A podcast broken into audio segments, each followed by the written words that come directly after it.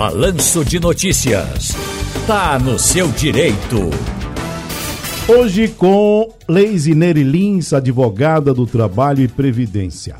Pesquisa divulgada pela Butterfly, uma plataforma digital de bem-estar, proteção financeira e impacto, impacto social, detalha o cenário do cansaço nos ambientes de trabalho. O estudo, que inclui o Brasil, apontou que 54% dos pesquisados sofrem exaustão e 50% sobrecarga.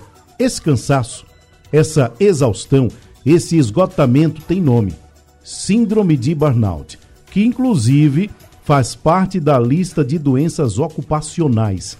Nós vamos conversar agora sobre esse assunto com a doutora Leisineri Lins, advogada do Trabalho e Previdência. Boa tarde, doutora. Olá, boa tarde. Doutora, burnout é uma doença ocupacional. A OMS reconheceu em 2021 que é motivo para afastamento de trabalho. Quem tem a síndrome pode requerer licença e até aposentadoria por invalidez. Mas aí, os sintomas apresentados pelo trabalhador precisam de alguém que os reconheça como sendo sintomas da síndrome. Eu pergunto à senhora, doutora, quem é o médico que pode atestar isso?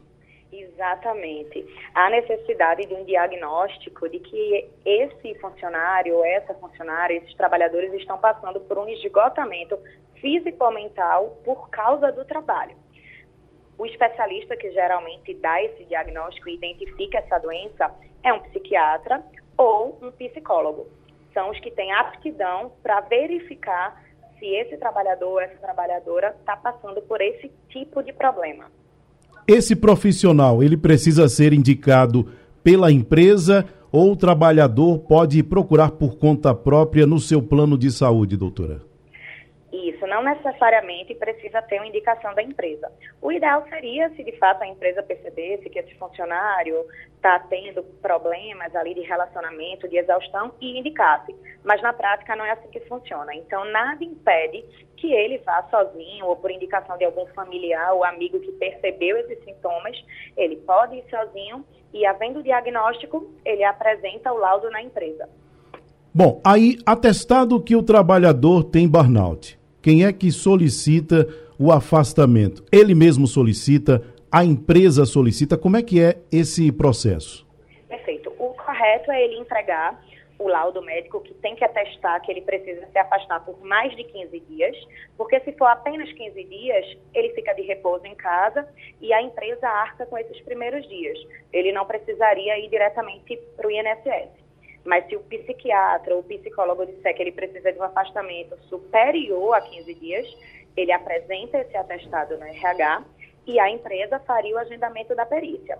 Caso a empresa se negue, nada impede que o próprio empregado ligue no 35, que é o telefone para a Previdência Social, e agende uma perícia médica para receber o benefício. Ou seja, naqueles casos em que não cabe a aposentadoria por invalidez, o prazo da licença, quem vai determinar é o médico que atendeu o trabalhador. Isso, porque atualmente a gente não tem como fazer direto um pedido de aposentadoria por invalidez. O psiquiatra ou psicólogo vai determinar que ele precisa se afastar. E só se a perícia do INSS verificar que é uma situação irreversível, aí ele sim, aí o perito da, do INSS que determina uma aposentadoria por invalidez. Bom, algo que interessa muito para o trabalhador é o seguinte: como é que fica a remuneração? Eu queria que a senhora detalhasse um pouco mais a respeito do que a senhora falou. Ele faz jus a que parte do salário, se é que faz jus a alguma parte do salário, como é que fica? Porque certamente essa é uma preocupação dele. Já está sofrendo por esgotamento, por cansaço, por essa situação toda. Mas muitas vezes, doutora, o trabalhador pode ficar com medo, pode ficar temeroso de, ao sair de licença, deixar de receber o seu dinheiro. Isso pode acontecer, não pode acontecer? Como é que funciona quando ele sai de licença? Eu queria que a senhora detalhasse isso. Claro, com certeza. De forma alguma, ele pode ficar sem receber. A gente tem alguns cenários, né? Se for um afastamento até 15 dias, esses dias ele fica em casa e a empresa faz o pagamento do salário normalmente. Se for um afastamento superior a 15 dias, ele vai ser enviado à Previdência Social, para o INSS. E ele vai receber 91% do salário de benefício. Como é que funciona mais ou menos esse cálculo? A gente faz uma média do quanto ele recebe e ele receberá 91% desse valor.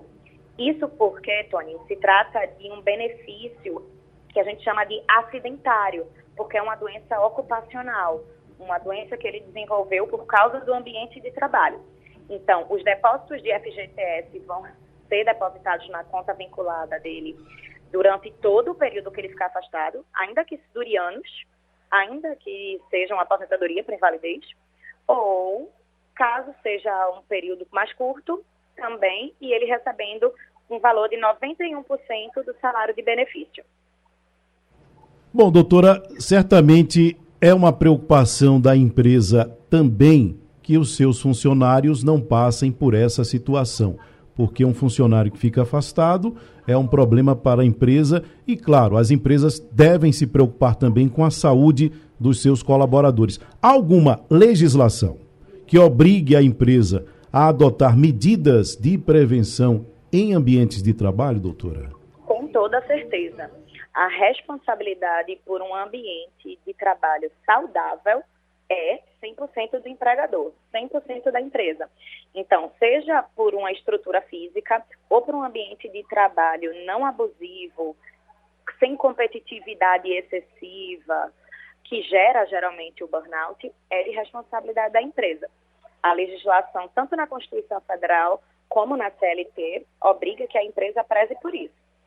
Então, é muito importante que, por exemplo, ela preserve pelo direito à desconexão que respeite o repouso semanal remunerado, que respeite o período de férias, que respeite o intervalo entre a jornada, né, que geralmente a gente chama de intervalo de almoço, porque todas essas desconexões costumam impedir que o funcionário se sinta exausto, esgotado, também ter cuidado com assédio moral, por causa de competitividade, cobrança excessiva de metas, um ambiente de trabalho harmonioso.